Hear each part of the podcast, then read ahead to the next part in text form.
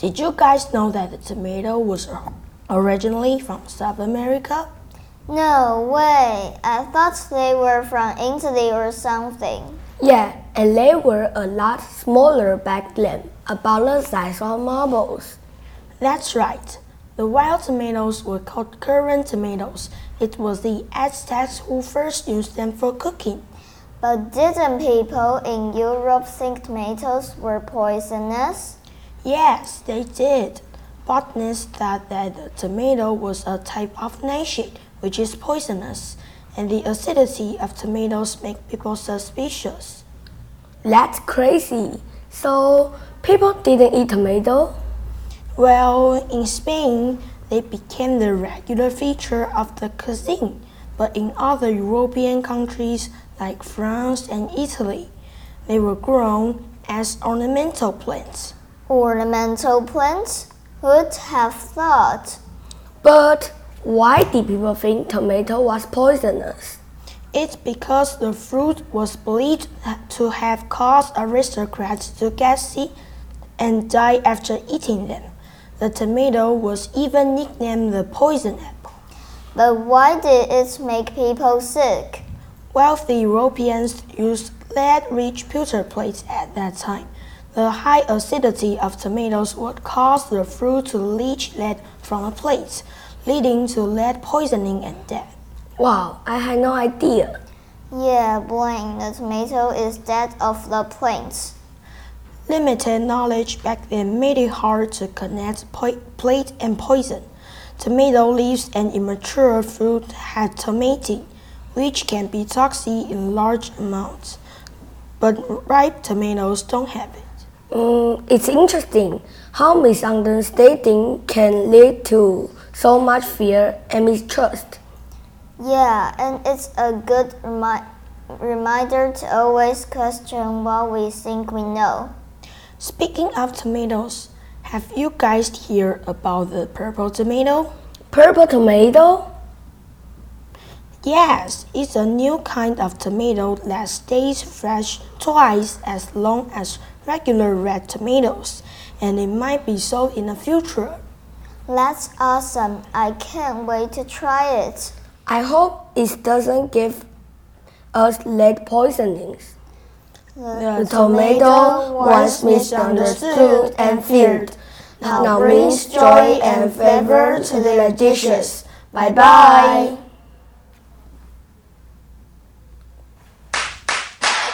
What? No way! Yes way! It's time for News for Kids! News for Kids! 真的假的？真的假的？真的假的？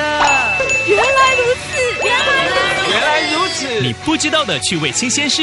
ICRT's News for Kids. Name some fruits and vegetables that are the color purple. Well, there are grapes, eggplants, and I've also seen some purple carrots.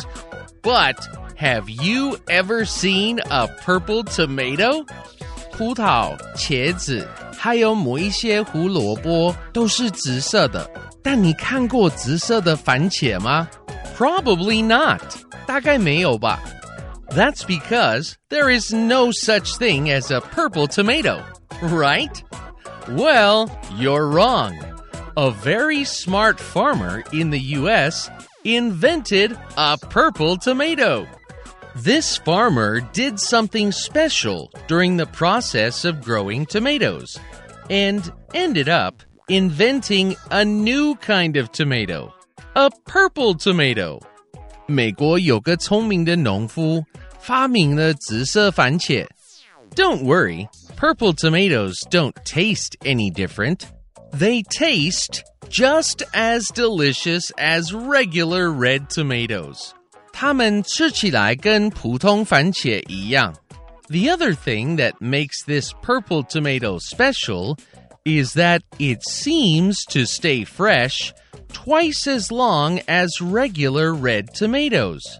但紫色番茄的保鲜时间是普通红番茄的两倍。That's great. That means it won't go bad as easily as regular tomatoes. What's also really cool is that this special kind of purple tomato might be sold in the future, which means you might be able to buy a purple tomato and eat it. 未来我们也许买得到这些紫色番茄。I hope I will be able to buy these purple tomatoes in the future. I would like to make tomato sauce for pasta with it. 我想要做一道紫色番茄意大利面。Just think about it. Purple pasta sauce. Ha! That would be fun to eat. Vocabulary 紫色番茄是新发明，想吃还吃不到呢。